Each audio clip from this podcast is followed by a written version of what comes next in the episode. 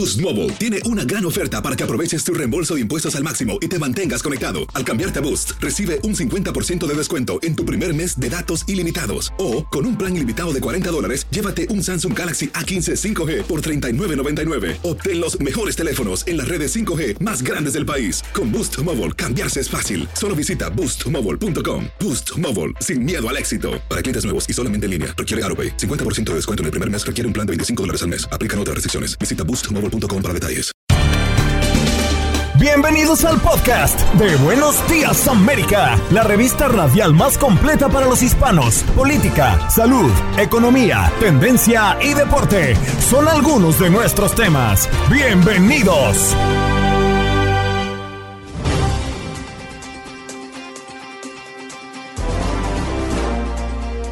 Hoy en Buenos Días América conversamos con el padre Eduardo a propósito de la Semana Mayor, la importancia para los católicos la Semana Santa. Janel Iglesias, Realtor, para hablar de los derechos como inquilino cuando rentan una propiedad acá en los Estados Unidos. El doctor José Arias, alergólogo, alergias al polen en primavera, síntomas, cómo lidiar con ellas, cómo detectar si tenemos alergia y cómo disminuir los efectos que impiden que hagamos vida normal. Además, conversamos con Johnny Núñez, sargento retirado de la Policía de Nueva York, la violencia en la ciudad y la reforma de la ley que puede condenar a los agentes de policía por el abuso de la fuerza. En los deportes, Max Andalón hablando del Barcelona, eliminado en la Europa League, y Carlos Pavón de TUDN para hablar del sábado futbolero a través de nuestra pantalla de TUDN. ¿Qué nos esperan los partidos de la Liga Mexicana? ¿Qué pasó? ¿Qué pasó? ¿Qué pasó? Mientras usted dormía. Mientras usted dormía. La Administración de Alimentos y Medicamentos de Estados Unidos, mejor conocida como la FDA, emitió una autorización de uso de emergencia para la primera prueba de diagnóstico de COVID-19 en muestras de aliento. No hay voluntad política, denuncian falta de acciones por parte del gobierno mexicano para evitar feminicidios. Patricia Montes, experta en temas de feminicidios, condenó el aumento de estos hechos violentos en México y señaló que hace falta voluntad política para evitar casos de este tipo. Se necesitan políticas públicas enmarcadas en la prevención de delitos, protección de víctimas y reducción de impunidad, señaló. El Ministerio de Defensa de Rusia reconoció que su barco de misiles Mosca eh, se hundió en el Mar Negro. Horas antes, las fuerzas militares de Ucrania habían asegurado que llevaron a cabo un ataque contra el barco insignia ruso, mientras que el Kremlin refutaba esa versión indicando que un incendio por la explosión de municiones a bordo había provocado una emergencia en el buque tipo crucero. Gobernador de Florida Ron DeSantis firma ley que restringe el aborto sin excepciones como la violación y el incesto. Esta nueva ley asesta un golpe al, al, acceso al aborto en el sur del país, donde Florida ha provisto una disponibilidad a este procedimiento mayor a la de otros estados vecinos. La legislación no permite excepciones en casos donde el embarazo haya sido producto de una violación, incesto o tráfico humano. Información muy lamentable que nos llega desde Nueva York y esta madrugada dos personas murieron y cuatro resultaron heridas en un incendio en Chinatown. Así lo informó el Departamento de Bomberos de la ciudad de Nueva York. Los dos civiles que fallecieron no han sido identificados. Un tercer civil y tres bomberos sufrieron heridas leves y fueron trasladados a un hospital cercano. Sospechoso del tiroteo en el metro de Nueva York seguirá preso sin fianza. El sujeto de 62 años de edad fue detenido en la zona de East Village de la ciudad de Nueva York. Es señalado como el principal sospechoso del tiroteo en una estación de Brooklyn que dejó 10 heridos de bala. Se le acusa por acto terrorista contra el sistema de transporte y si es hallado culpable se enfrentaría a prisión perpetua. Se agudiza la crisis de opioides en Florida. ¿Cómo, está ¿Cómo esta situación y qué medidas se están tomando? Bueno, según los Centros para el Control y la Prevención de Enfermedades, en 2020 aumentaron las muertes por opioides en el estado de Florida en un 37%. Ante esta problemática, el gobernador Ron DeSantis firmó el proyecto de ley SB 544 que amplía la distribución de medicamentos como la naloxona. Eh, aquí un reportaje en univision.com, sección Miami. De genialidad de Putin a genocidio, el cambio de opinión del expresidente Donald Trump sobre la guerra en Ucrania. En una entrevista con Fox News, el, expresidente aseguró que en Ucrania ha ocurrido un genocidio, contrariando sus propias palabras al inicio de la invasión que calificaba como genial. Además, opinó que ni Estados Unidos ni la OTAN deberían haberse mantenido al margen del conflicto.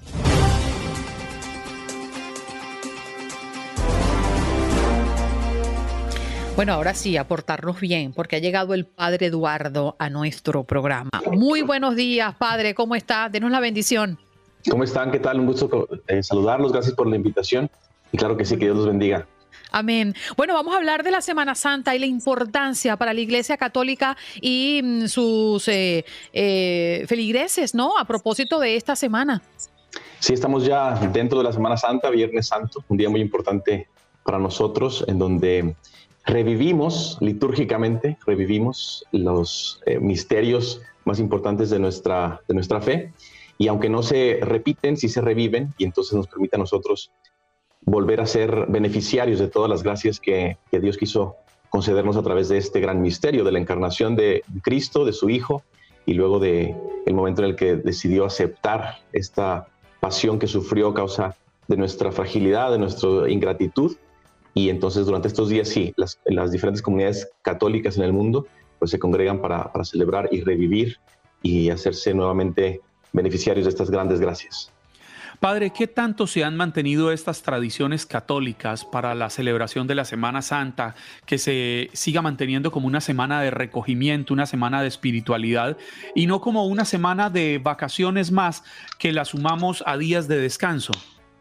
Pues mira, yo te doy un ejemplo y de hecho ahora mismo encuentro en, una comunidad en el estado de Nuevo León, una comunidad eh, fuera, a las afueras de Monterrey, y estoy con un grupo de 20 familias que están haciendo misiones, acompañando a esta comunidad para eh, venir a transmitir, a compartir la fe con, estas, con las personas de esta comunidad. Entonces, yo creo que sigue habiendo una grandísima respuesta del pueblo católico para poder eh, ser partícipes de lo que esto significa, de un momento de unidad, de familia cristiana, familia católica. Entonces, por supuesto que está asociado también a una suspensión de las actividades laborales, actividades educativas. Pero quienes lo vivimos con serenidad, con, fe, también aprovechamos para que sean momentos de crecimiento espiritual y de servicio a los demás y de, de profunda meditación y, y, profundización en los, en los misterios de Cristo. Padre, ¿qué pasa un día como hoy, Viernes Santo y también sábado y domingo próximo? Bien, pues los días más importantes ya comenzaron desde ayer, jueves, jueves santo, con la celebración de la Cena del Señor, que todos asociamos tradicionalmente al lavatorio de los pies. Y mm, anoche tuvimos la adoración eucarística para acompañar a nuestro Señor Jesucristo, recordando el momento en el que pasó la noche en el huerto de Getsemaní y que es desgraciadamente traicionado por, mm, pues porque sus perseguidores, ¿verdad? Eh, ya hoy, viernes, se conmemora la, la celebración de, de, su de su muerte, el Via Crucis y su muerte. Y luego mañana sábado, pues la iglesia permanece en silencio. Hay una liturgia muy hermosa en donde se habla de ese gran silencio que reina el sábado, porque duerme, duerme el rey. Y entonces nos preparamos como ese silencio previo a una gran tormenta, nos preparamos para la gran gracia de la resurrección. Entonces son días muy importantes, muy, muy fuertes y en los que se puede, se puede aprovechar muchísimo eh, si, se, si se medita, si se tiene un corazón bien dispuesto. Padre, le confieso que cuando uno vive aquí en Estados Unidos, pues pierde de alguna forma ciertas tradiciones, porque aquí la Semana Santa no es tan celebrada como lo es en nuestros países latinoamericanos. Y quizás entonces uno termina comiendo carne y haciendo cosas que tradicionalmente no ha hecho.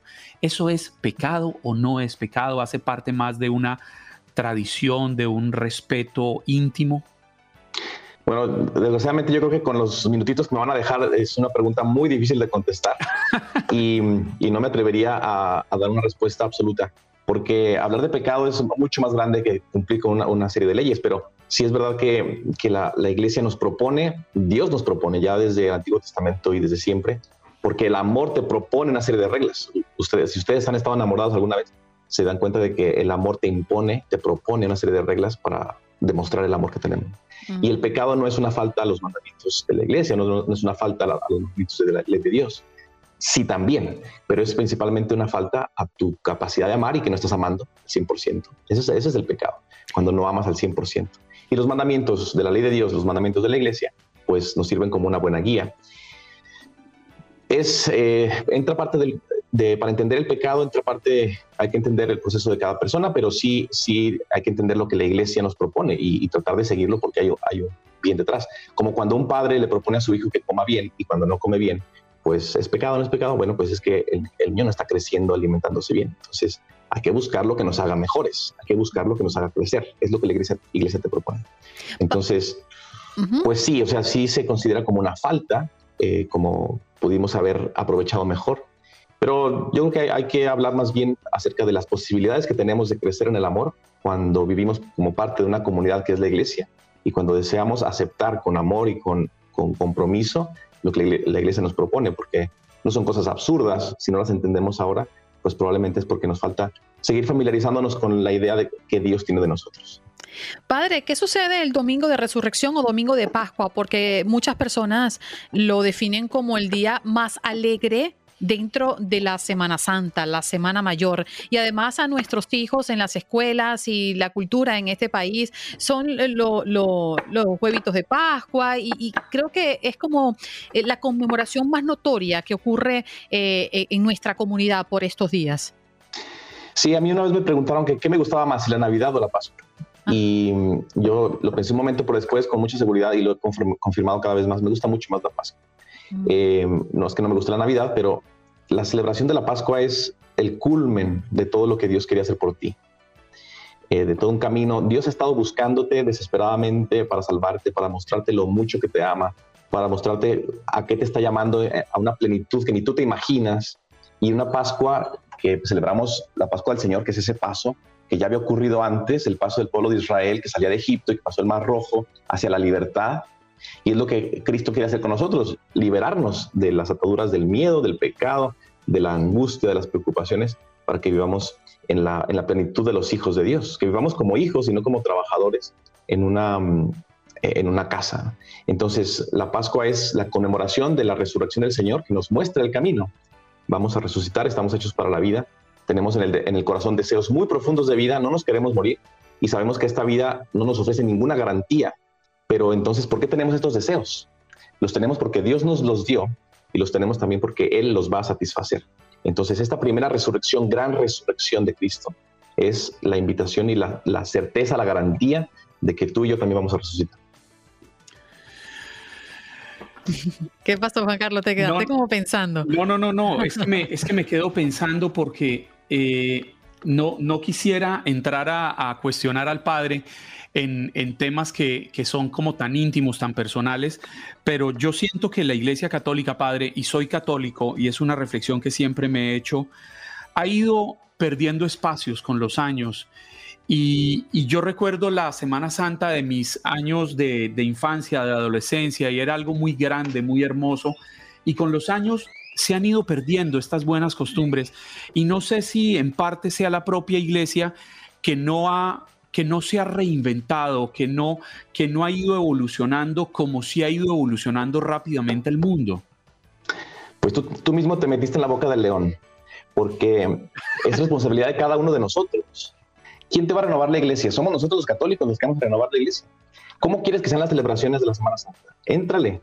Si te gustaría que, que hubiera más de alguna cosa, que fuera más como cuando eras niño, pues adelante, aquí estamos esperando. Yo estoy con un grupo, como les decía, de familias y es impresionante ver la fe que hay en estas familias. Son familias jóvenes, hay como 20 familias, cada una con dos o tres hijos, algunos con más hijos, y todos inventándose, apoyando. El otro día, un grupo de señores poniendo una cruz gigante de 8 metros, un grupo de niños jugando con los niños de esta comunidad, las señoras ayudando a las, a las mujeres de este pueblo también.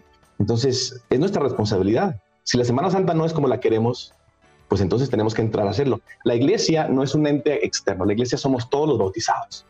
Si a ti te interesa eh, renovar, a todos nos interesa renovar, por supuesto que tenemos que involucrarnos. Pero para darte la razón, sí es cierto, hay muchas cosas que han cambiado y evolucionado. Y la iglesia a lo mejor va un poquito detrás, pero la iglesia no va a cambiar muchas cosas porque el, el mensaje que dio Cristo ya es completo. Nosotros no podemos caer en un esfuerzo de mercadotecnia para hacer esto más atractivo. Este mensaje ya es atractivo por sí mismo.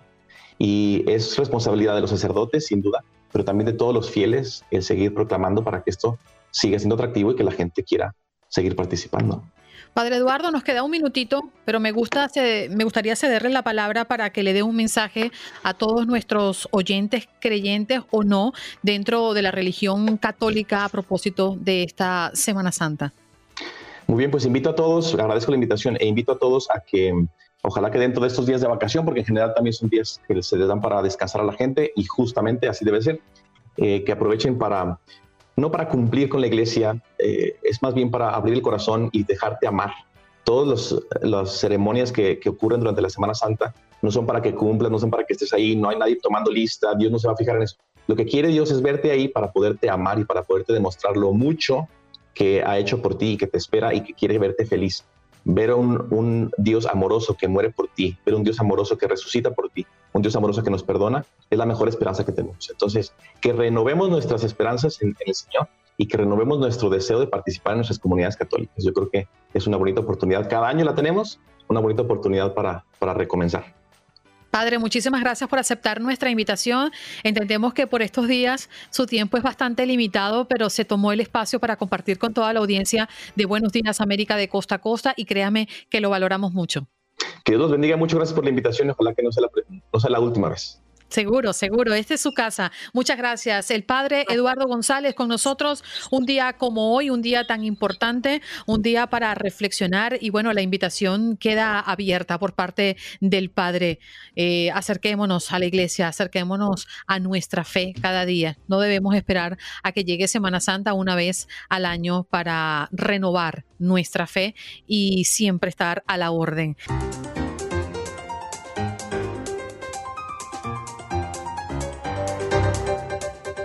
Durante nuestro programa del día de hoy hemos hablado como tema del día de los inquilinos y la relación que tienen o deben tener con los propietarios de las viviendas. Hay que tomar en cuenta los derechos de los inquilinos cuando rentan un apartamento, un townhouse o una casa. Para eso tenemos a Janel Iglesias, quien es Rialto y nos va a aclarar un poco cuáles son esos derechos, pero también los deberes de los quienes se convierten en inquilinos de una propiedad en este país. Janel, gracias por estar con nosotros. Claro que sí, muy buenos días, ¿cómo están? Muy bien. Oye, ¿existe un contrato, mm, forma, para llamarlo de alguna manera, o los contratos son muy variados? Es decir, las obligaciones, los derechos eh, varían o, o hay un estándar en Estados Unidos o por estados? Muy buena pregunta. Mira, hay un estándar federal el cual el propietario y también el inquilino debe de seguir. Sin embargo, cuando hablamos de contratos, cada ciudad, cada estado tiene su contrato, ¿ok? Y eso es muy importante que una persona cuando se convierte en inquilino no firme nada hasta que no lea bien el contrato, no entienda todo lo que dice el contrato, que sepa sus derechos, lo que se espera de esa persona que, está, que va a vivir en esa casa y también que acuda a un abogado de bienes raíces o la asociación de apartamentos o de inquilinos de cada ciudad para que le expliquen el contrato antes de firmar. Obviamente. Una pregunta, Janel. Sí. Ah, perdona. Eh, una pregunta eh, rápida. Eh, ¿Cuán legal es, o bueno, justo o injusto, que en un contrato de alquiler el dueño del apartamento te ponga un deductible que tú tienes que cubrir por reparaciones? Eso es normal, yo lo he visto. sabemos que cuando uno firma un contrato para alquilar un apartamento, una casa, un townhouse, te piden un depósito, ¿ok? El dueño de la propiedad también te puede pedir eh, X cantidad de dinero que tú cubras para las reparaciones. Y eso también es una deducción para ti como inquilino, que tú le hagas a la propiedad. Por ejemplo, la cantidad menos hasta un mes de la renta o hasta 500 dólares tú se lo puedes deducir de las reparaciones que tú le vas a hacer a la propiedad, ¿ok?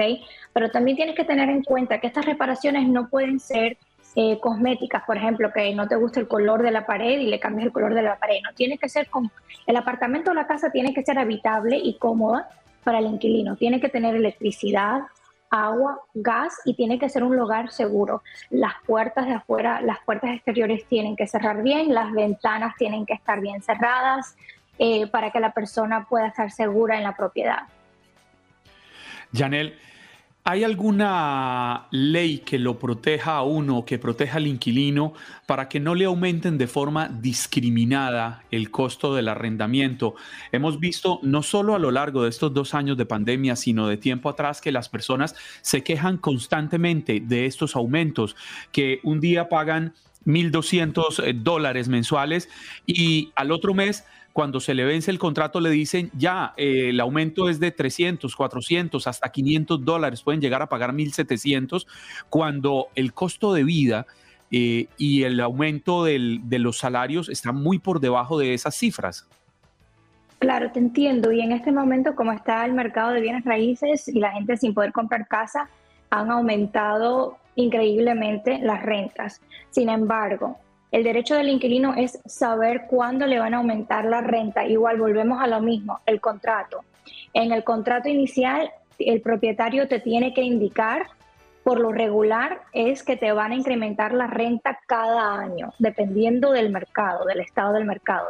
Si no lo dice en el contrato y te suben la renta mes a mes sin avisarte por lo menos 30 días antes, tú tienes derecho a una demanda y tú tienes derecho a una queja. Como lo que pasó en Miami, eh, en, Miami Dade, si mal no recuerdo, en el condado, que mm, ponen quizás un límite mucho más amplio para que las personas puedan buscar otra propiedad si no están de acuerdo con el incremento, porque 30 días no, no, no es suficiente para buscar, mudarte, cambiar los niños del colegio, o sea, son demasiadas cosas para las familias que tienen niños y que tienen que movilizar una logística completa, Janet. Claro, es sumamente difícil para una familia con hijos, especialmente, sin embargo, el propietario también, o sea, tiene, tiene ese derecho, tiene que darle al inquilino por lo menos 30 días. Fíjate, ya Ahora, eh, con relación y me... Ah, no, disculpa, sí, querías complementar. No, simplemente también si la persona vive en un apartamento, eh, por lo regular, los complejos de apartamentos, los contratos son estándar y esos contratos dicen que tú tienes que darle 60 días al propietario eh, de aviso antes de que tú te vayas. Yo tenía una duda con, referencia a lo que hablábamos inicialmente, em, los inquilinos para cancelar contratos de vivienda o exigir reparaciones. Me quiero quedar con las reparaciones todo entra dentro de las reparaciones porque puede haber el daño de un artefacto, es decir, una nevera, eh, se daña el aire acondicionado, eh, se tapa o se revienta una tubería, pero quizás reparaciones menores como eh, se ensuciaron las paredes, que es algo que es normal, es por el uso, o, cualquier otro daño. Es decir, ¿dónde, hay, dónde existe el límite? Igual, eso lo tiene que indicar el contrato, por ejemplo, mm. pero, pero lo que yo he visto es que si es un regular wear and tear de la vida cotidiana, como tú dices, que se mancha una pared, cosas así, con tal de que no haya un hueco dentro de la pared, cuando tú te vas y tú desalojas la propiedad, eso cae también dentro de tu depósito que tú dejas al principio. So, el propietario no te puede cobrar por un regular wear and tear, pero sí te puede cobrar o puede quedarse con el depósito inicial si, por ejemplo, tú tienes una mascota y la mascota ha dañado eh, los baseboards de la propiedad o se ha comido parte de la pared o ha rajuñado el piso y eso ya son pues reparaciones más grandes que tiene que hacer el propietario y ahí sí ellos te pueden eh, quitar algún dinero del depósito que tú dejaste y si no, siempre en el contrato se les dice a los inquilinos que antes de mudarse ellos tienen que limpiar la propiedad y dejarla tal y como la recibieron. También, por ejemplo, yo vivo en el estado de Texas. En el estado de Texas nosotros tenemos una, eh, un formulario que se le da como propietario al inquilino. Y te digo por experiencia, porque yo tengo propiedades de inversión donde yo se lo doy a los inquilinos que se van a mudar y les digo, por favor, háganme una lista eh, de lo que ven en la propiedad que, está, que esté mal o que no esté funcionando antes de que ustedes se muden, para nosotros tenerlos en un log y para yo arreglarlo. Cuando ellos se van, que me dejan la propiedad limpia. Yo con esa lista comparo, si no se arregló y se quedó roto, ok, ya sé que no es culpa de ese inquilino porque yo se lo entregué así, ¿me entiendes? Claro. Todo, eh, es importante tener todo por escrito. Y si exacto. Y si el inquilino tiene alguna queja, obviamente hay derechos en este país, hay que informarse, hablar con abogado de bienes raíces, hablar con la asociación eh, de inquilinos de su ciudad, pero también si tiene alguna queja, es muy importante tener todo por escrito. Y vuelvo y se lo repito a toda la gente, por favor, escríbanlo todo, no una llamada por teléfono, eh, no que, mira, yo se lo dije en tal día, no, necesitamos pruebas.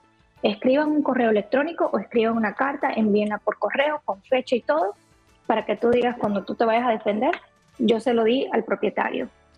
y el propietario tiene siete días, perdón, el propietario tiene siete días para responder eh, a las inquietudes del inquilino. Una pregunta muy rápida porque ya nos queda muy poco tiempo. ¿Qué tan normal es que a uno le cobren una serie de ítems al momento de iniciar un contrato de arrendamiento. Recuerdo cuando yo llegué a Estados Unidos que le pedían, nos llegaron a pedir en algunos lugares hasta cinco y seis meses entre el depósito, el mes de entrada, el mes de salida y un poco de cosas más. Y, esto era unos contratos leoninos. No, eso, eso no es normal. Por lo regular, lo único que te cobran es el primer mes, el último mes y el depósito. Esos son los tres pagos que se dan eh, estándar el primer mes de la renta, el último mes y el depósito que va a dejar y también si tiene una mascota, el depósito de la mascota. Bien. Pero no te pueden, eh, no es que no puedan, por ejemplo, también todo depende de, de la situación ¿no? y del contrato.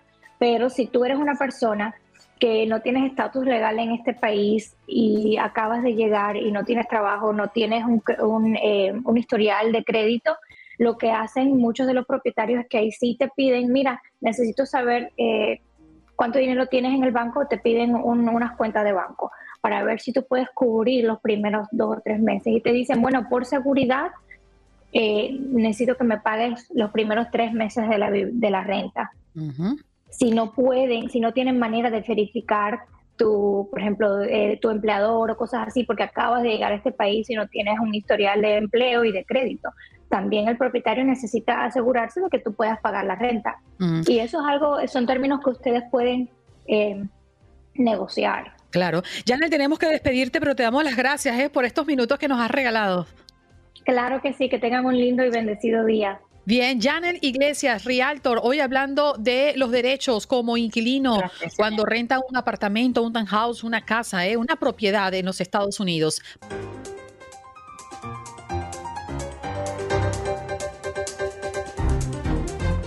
Nos vamos de inmediato con el doctor José Arias, quien es alergólogo a propósito de las alergias al polen en primavera. Ah, a muchos les está atacando y atención nuestra gente en Texas porque sabemos que padecen de esto mucho, mucho en esta época del año. Muy buenos días, doctor Arias. Gracias por estar con nosotros.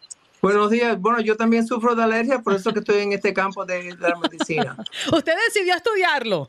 Sí, pues claro, y también se lo, se lo di a los hijos míos, también sufren de alergia. Doctor, ¿hay alguna manera de prevenir eh, las alergias o eh, quisiera reformular mi pregunta? En esta época del año, evitar, eh, pues, contagiarnos y ser parte de las estadísticas cuando el polen aparece? Bueno, lo mejor que, que, se hace, que yo les recomiendo a los pacientes míos, es, número uno, mantener las ventanas cerradas en el carro y en la casa, aun cuando el tiempo está afuera nice y hay buena temperatura, porque así el polen no entra para adentro de la casa ni de tu carro. Número dos, si vas a salir afuera, fuera a tomar un antialérgico una hora antes, usar espejuelos y ponerte un sombrero para que el polen no te caiga tanto en los ojos y en la nariz. Son cosas mínimas que se pueden hacer, pero es un poquito de una ayuda. Y una pregunta que yo tengo, doctor, buenos días. Estos remedios caseros, estos remedios caseros que encontramos en Google y que muchas personas dicen, ay, en lugar de darme los medicamentos y todo esto, voy a probar esto de ponerme parches de algodón en los ojos, que si eucalipto, que si. ¿Qué tal funcionan estos remedios y qué tanto usted los recomienda? Bueno, yo como ser, ser médico, ¿no? Para mí para yo poder recomendar un tratamiento, tiene que haber basado en estudios y que yo sepa, no hay estudios sobre nada de eso. Lo que yo eh, recomiendo si el paciente no quiere tomar medicinas es la vitamina C, es un antihistamínico natural. Entonces el paciente si no quiere tomar un Alegra, un Sortec, un Claritin, se puede tomar vitamina C porque es un antihistamínico natural. Y estos, y estos antialérgicos para las personas que los consumen mucho porque tienen muchas alergias, especialmente en esta época, son, eh, pueden crear alguna dependencia, pueden crear algún vicio. No, señor, esas medicinas no causan ni vicio, ni, ni tolerancia, ni nada. Lo que sí puede pasar es si tú te lo tomas diario por unos días, una semana, vas a ver los efectos secundarios de los antihistamínicos, que son los ojos secos, la nariz seca, la boca seca, estreñimiento. Y lo peor es aumento en el apetito. Mm. Doctor, una ah, última pregunta que le tengo por aquí y tiene que ver con las zonas donde hay más o se producen más alergias por polen específicamente. ¿Cuáles son y por qué? Bueno, pues claro, eh, en, la, en, el, en el sur de la, de la Florida hay menos porque están cerca de la playa, eh, hay más brisa. Eh, yo siempre le digo al paciente cuando tienen muchas alergias que tienen dos opciones, o se mudan para Vermont, donde hay mucho frío, o se mudan para Cayo Hueso o Key West. Por eso es que Juan Carlos está allá abajo. Opciones. y siempre, siempre escogen Cayo Hueso. Oh my God, bueno, está bien. bueno, doctor. Sí, deberíamos. bueno, yo no sufro muchas alergias, pero está bien el dato. Fíjate que cerca de la playa eh, estás menos propenso de. por, la sal y la brisa. Claro, es más puro el aire, sí señor. y vivir en Cayo Hueso, en Key West, ¿quién no quiere? Vamos a ver, con ella. Exacto, exacto. Doctor, muchas gracias por estar con nosotros esta mañana. Muchas gracias a ustedes y buena suerte que, que se tomen muchos antihistamínicos, ¿no?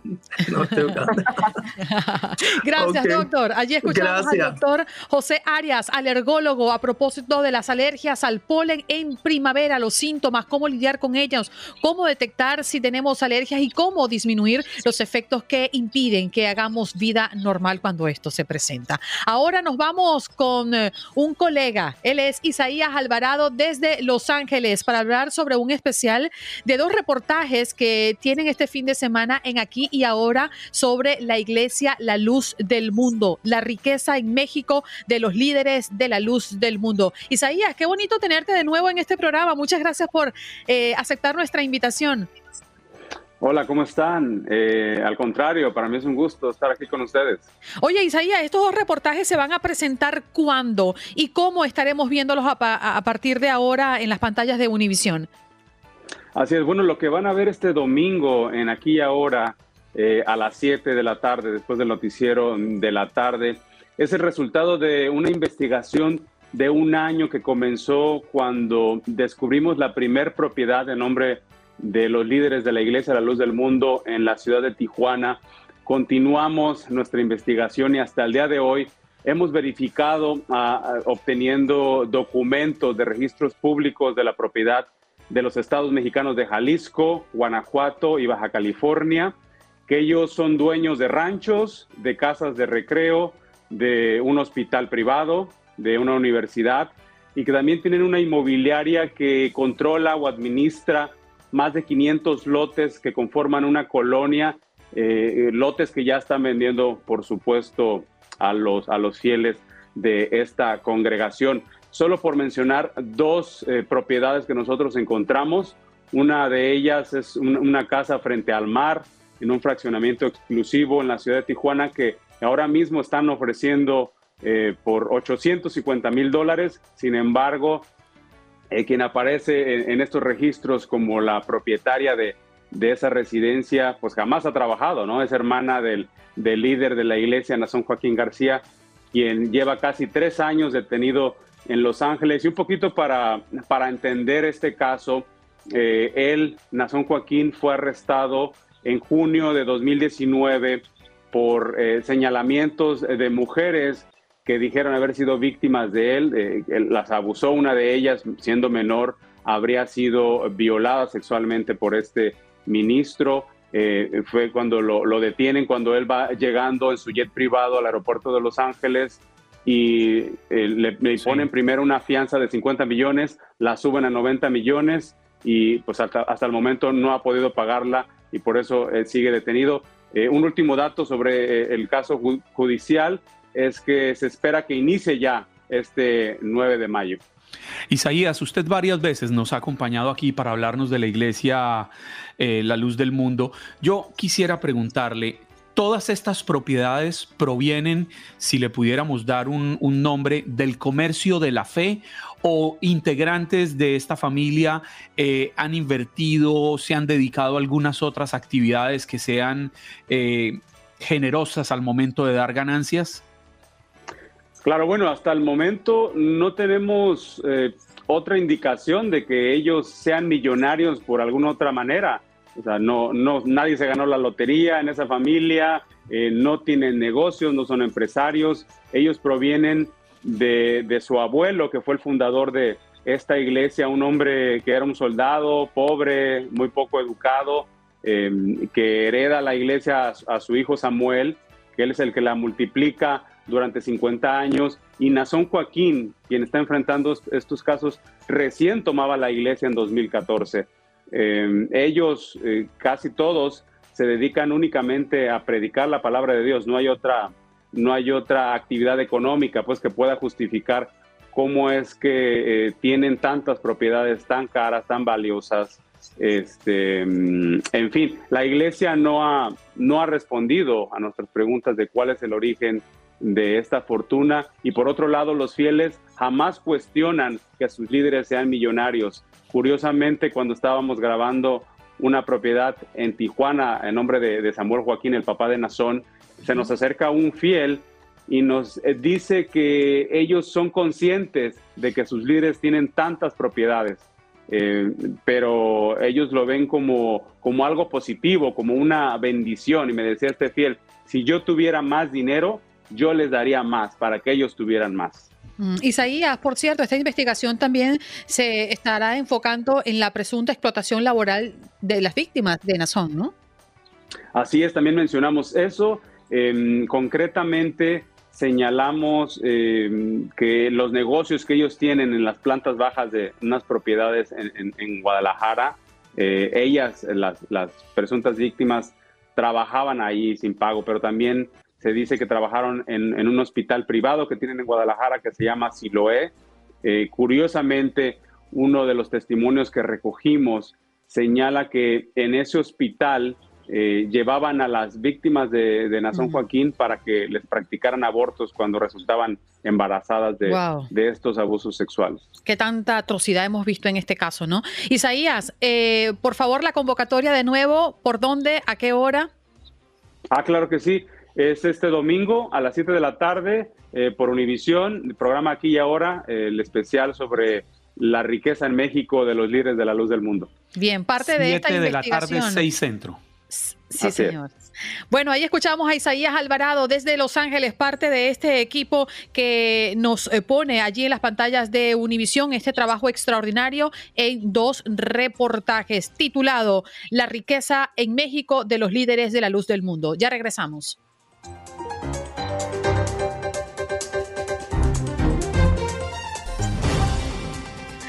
A esta hora hablamos de Nueva York y nos acompaña Johnny Núñez, sargento retirado de la policía de Nueva York. Muy buenos días, sargento. Muchísimas gracias por estar con nosotros esta mañana. Buenos días, buenos días. Gracias a ustedes. Eh, ¿Me escuchan?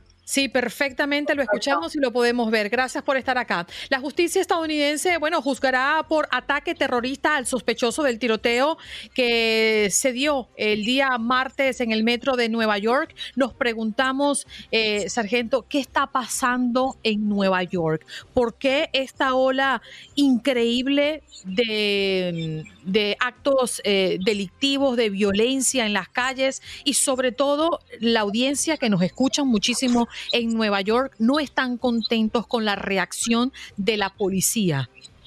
Bueno, sí, verdaderamente es alarmante lo que se está viviendo en la ciudad de Nueva York, en sentido general, en toda esta ola de, criminalidad, eh, en específico y perturbante con este último incidente que ya todos eh, los vimos en los medios. Mira, eh, yo creo que tenemos que ver esto en un contexto que se ha vivido en los últimos tres años, ¿no? comenzando en el 2020, que yo creo que ya al fin, pues la gente, los mismos legisladores, pues están reconociendo que esta reforma de fianza número uno, yo, yo, creo que, mira, yo tengo lo que dice, yo como matemático digo, eh, la ecuación imperfecta del desastre. Eso es lo que tenemos, porque por un lado las variables a la izquierda de esta ecuación comienza con esta reforma de fianza en el eh, enero 1 de 2020, tú le agregas a la cual despenalizó decenas de ofensas eh, calidad de vida, o sea, ya orinarse en la calle, andar con un cigarro de marihuana, con una bebida alcohólica, ya eso no, no es punible. Entonces, tú le agregas a eso más de 400 crímenes supuestamente no violentos que se le agregaron a esta lista que antes eran considerados felonías y ahora no lo son. Aparte de eso, pues eh, Rikers, las cárceles prácticamente al eliminar la fianza, hay más reincidentes, más criminales en las calles. Eh, le agregas ahí también eh, las leyes muy débiles, eh, jueces débiles, fiscales débiles, que es el caso de, de Alvin Bragg en Manhattan. Y oye, no tenemos que ser un matemático para saber que el resultado va a ser precisamente esto, porque no hay consecuencia. Y mucha, mira, una legislación muy importante eh, que está pasando fue Raise the Age Legislation que pasó el Consejo Municipal. Lo que ha hecho es que ha empoderado a las pandillas. Ya ustedes miraron eh, esta proliferación de armas fantasmas. Eh, este chico de 16, 17 años, que mató a esta chica de 16, pero quien desde los 12 años ya se conocía en la policía con esto de, de las armas. Ahora, ¿qué están haciendo los pandilleros? Están enviando a estos chiquillos a cometer, a hacer esos tiroteos porque saben que no hay consecuencia para ello. Entonces, eh, yo sí aplaudo toda iniciativa que tenga que ver con, con, programas de prevención y todo esto, pero al final del día creo que esto no se resuelve con leyes, no se puede legislar. Si tú no tienes las consecuencias, eh, o sea que tenemos que hacer las dos caras, tenemos que sí hacer medidas preventivas, pero sin esas consecuencias, que eso es lo que falta.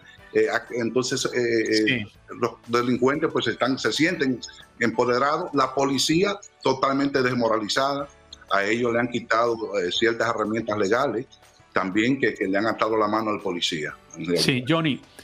Yo, quisiera preguntarle qué se necesita para que existan verdaderos puentes de comunicación entre la policía y la ciudadanía, porque siento que allí algo se rompió, no solo en Nueva York, sino en algunas otras ciudades de Estados Unidos. Y yo creo que eso es fundamental.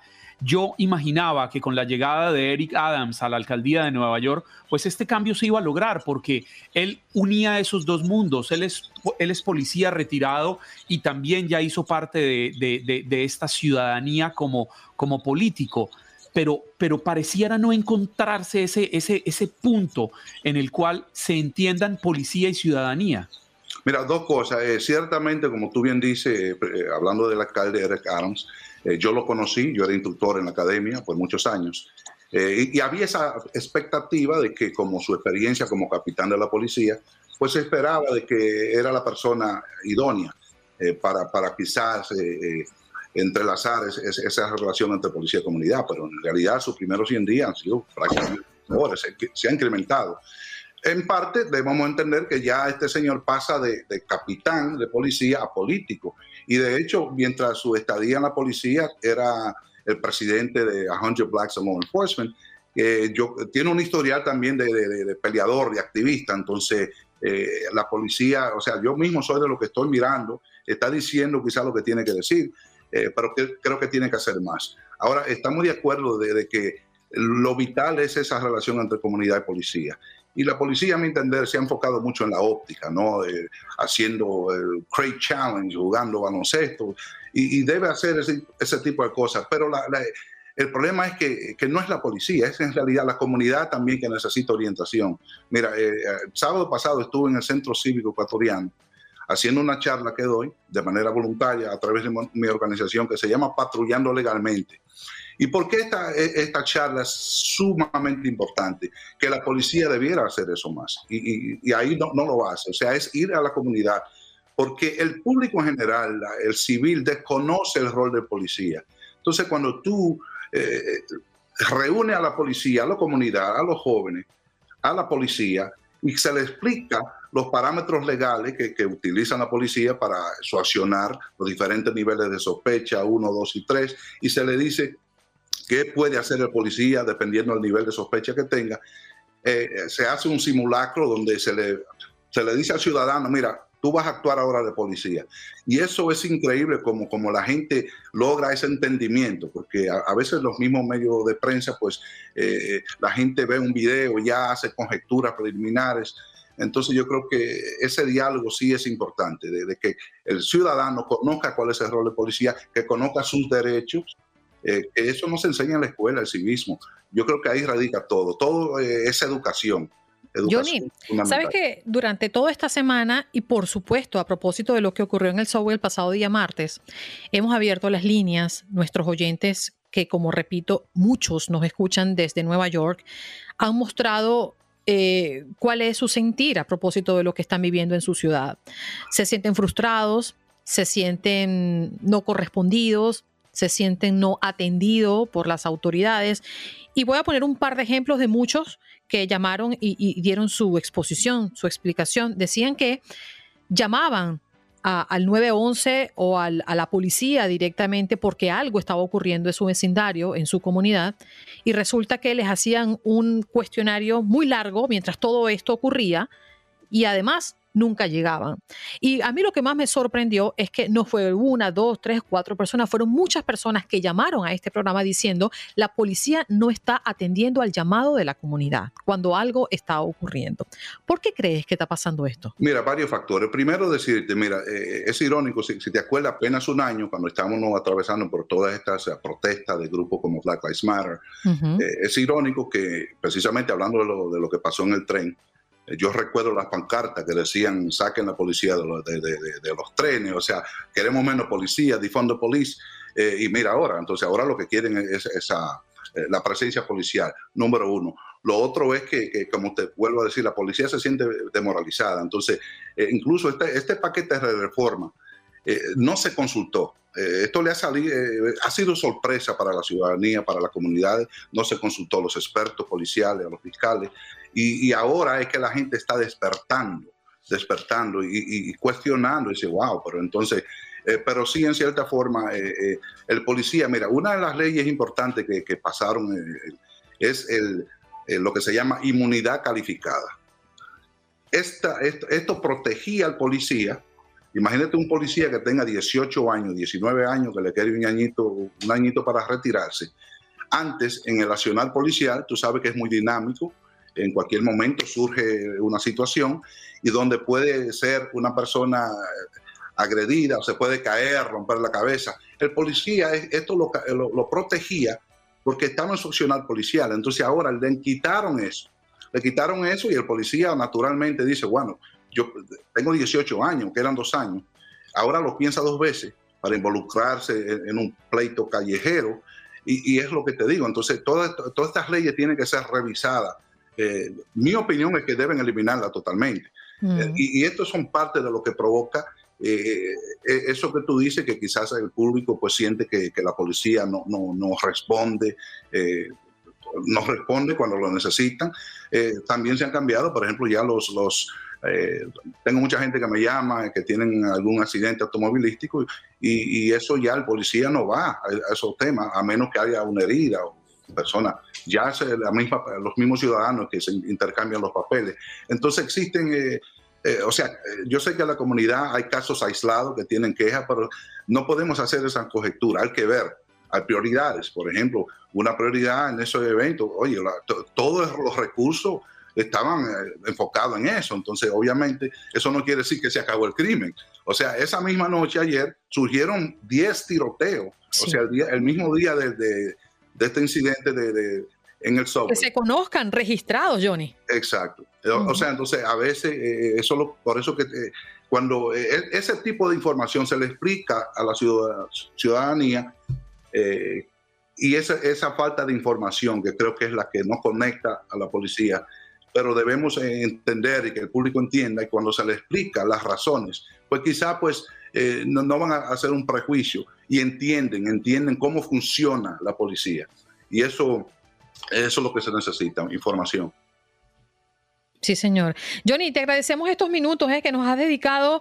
¿Tú crees entonces que la salida va por una reforma de ley, presupuesto o, en un minutito, ¿cuál podría ser la salida para que al menos comencemos a ver mejoras en las calles de Nueva York? Mira, Andrina, por ahí va. Y de hecho, eh, eh, ya muchos eh, se están manifestando. El alcalde fue a Albany y le pusieron resistencia porque ellos dicen, bueno, ya hemos logrado cierto, pero por ahí va. Yo creo que ahora con vienen unas elecciones por ahí y yo creo que este va a ser tema número uno.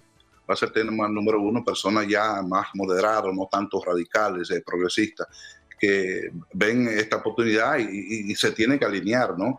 y, eh, eso eh, por ahí debe comenzar. tienen que revisar esas medidas. Johnny, muchísimas gracias por tu tiempo. ¿eh? Esperemos estar en contacto contigo muy pronto. Gracias a ustedes. Con mejores noticias, por supuesto. Gracias. Johnny Núñez, sargento retirado de la policía de Nueva York, pues comentándonos qué piensa él y cómo analiza la situación de Nueva York.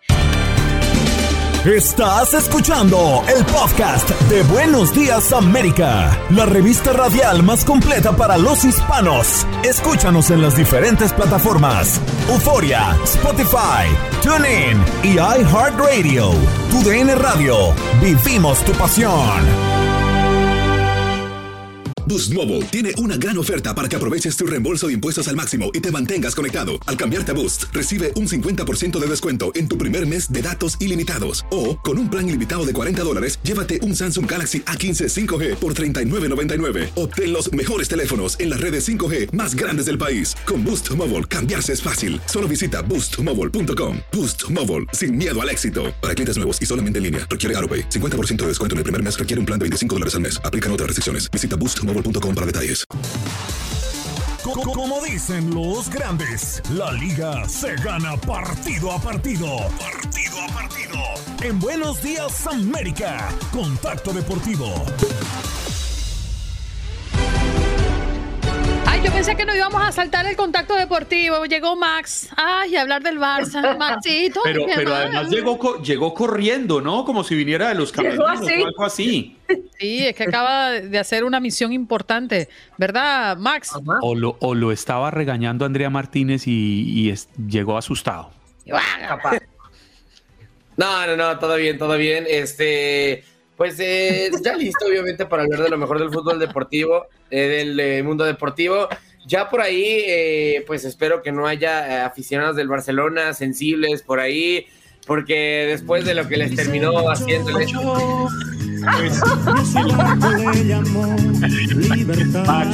no se puede así. Usted ve, usted ve la, la, señora que está con esa blusa Animal Print de cabello rubio. Animal Planet para ti. ¿Qué más aficionado del Barcelona que Andreina Gandica?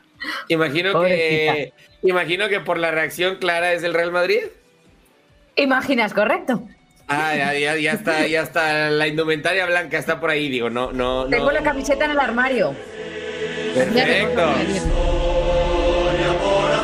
Ahí la tiene. ¿Y la chivas qué tal, Jorgito? ¿La chivas qué tal, Jorgito? Hablemos de chivas también. Vámonos, mira, a mí no me van a, a, el Viernes Santo.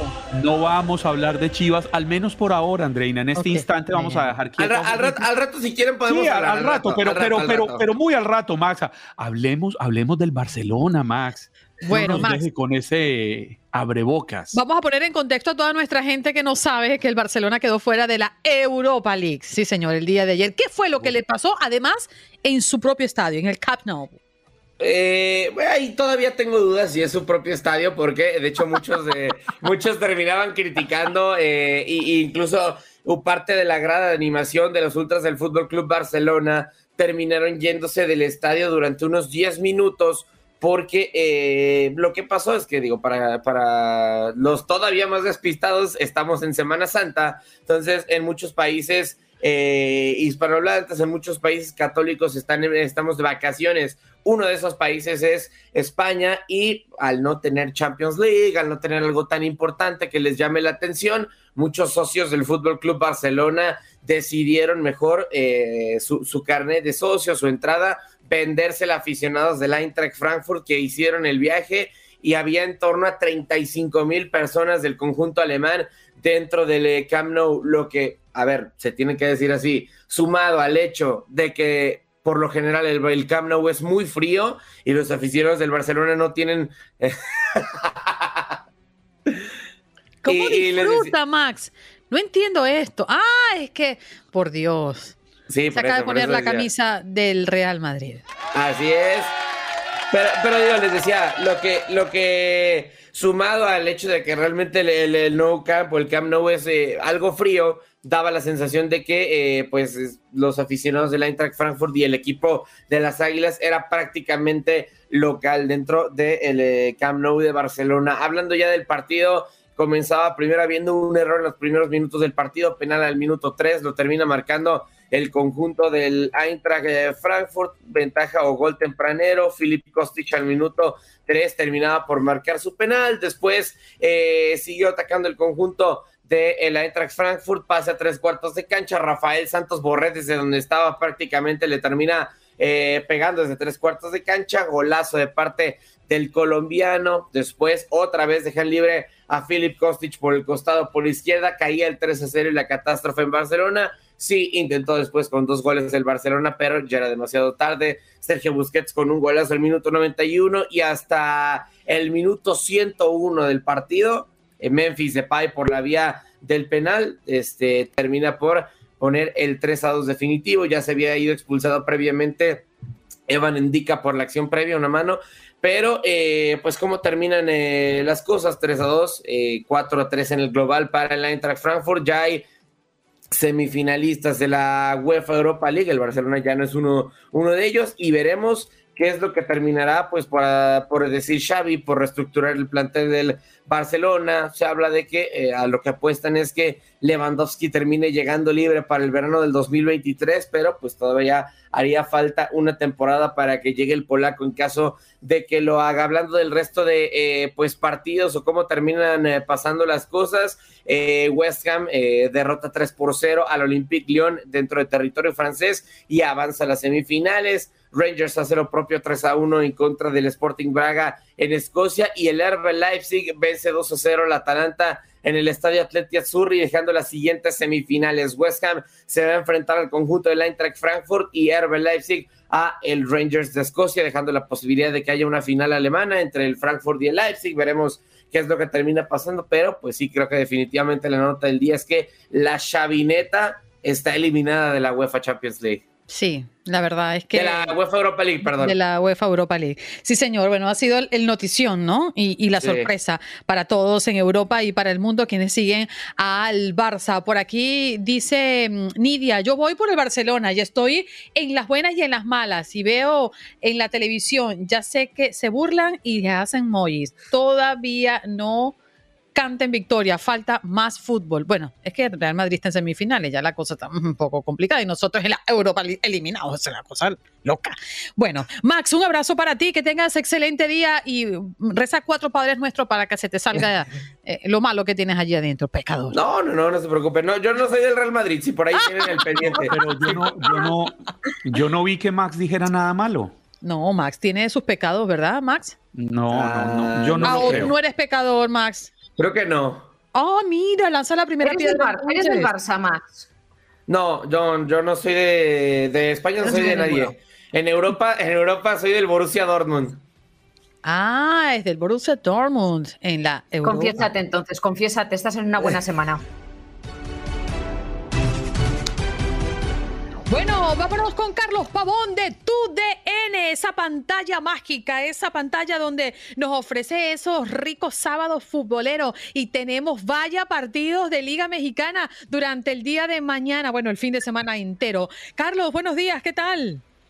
Hola, muy buenos días. Les saludo a Carlos con mucho gusto. Un placer poderos acompañar el día de hoy.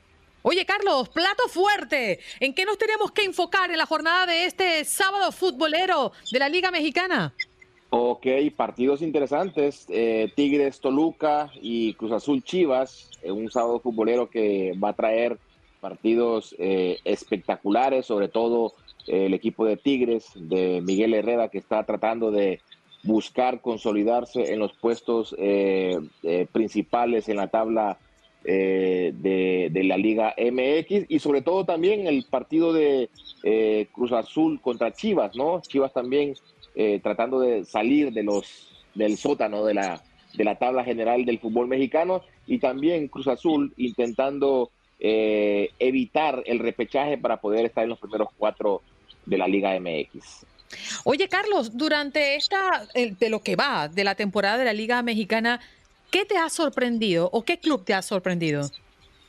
Bueno, eh, la Liga Mexicana da muchas sorpresas, ¿no? Eh, el caso, por ejemplo, de, de, Pumas, de Puebla, que no son equipos que están muy bien, este, lleno de colmados de estrellas, por decirlo así, eh, dan una imagen importante, ¿no? me parece de que Puebla con su entrenador Larcamón ha hecho méritos para poder estar en puestos importantes y peleando, peleándole a los, a los grandes. Creo que, que Puebla, eh, desde ya hace muchos torneos en el fútbol mexicano, ha dado eh, crédito de que tiene un buen entrenador y también tiene un buen equipo. Sí, definitivo. Bueno, Carlos, nos estaremos eh, colocando frente a la pantalla este sábado para el acostumbrado sábado futbolero que nos ofrece siempre tu DN. Muchas gracias eh, por estar esta mañana con nosotros. Muchas gracias y los esperamos en el sábado futbolero, Tigres Toluca, América Chivas. Un fuerte abrazo a todos. Un abrazo. Carlos Pavón con nosotros en este contacto deportivo en Buenos Días América de costa a costa. Gracias por acompañarnos en nuestro podcast. Buenos días América. Y recuerda que también puedes seguirnos en nuestras redes sociales. Buenos días AM en Facebook y en Instagram. Arroba Buenos días América. AM. Nos escuchamos en la próxima. Boost Mobile tiene una gran oferta para que aproveches tu reembolso de impuestos al máximo y te mantengas conectado. Al cambiarte a Boost, recibe un 50% de descuento en tu primer mes de datos ilimitados. O, con un plan ilimitado de 40 dólares, llévate un Samsung Galaxy A15 5G por $39.99. Obtén los mejores teléfonos en las redes 5G más grandes del país. Con Boost Mobile, cambiarse es fácil. Solo visita boostmobile.com. Boost Mobile, sin miedo al éxito. Para clientes nuevos y solamente en línea, requiere AroPay. 50% de descuento en el primer mes requiere un plan de 25 dólares al mes. Aplican otras restricciones. Visita Boost Mobile para detalles.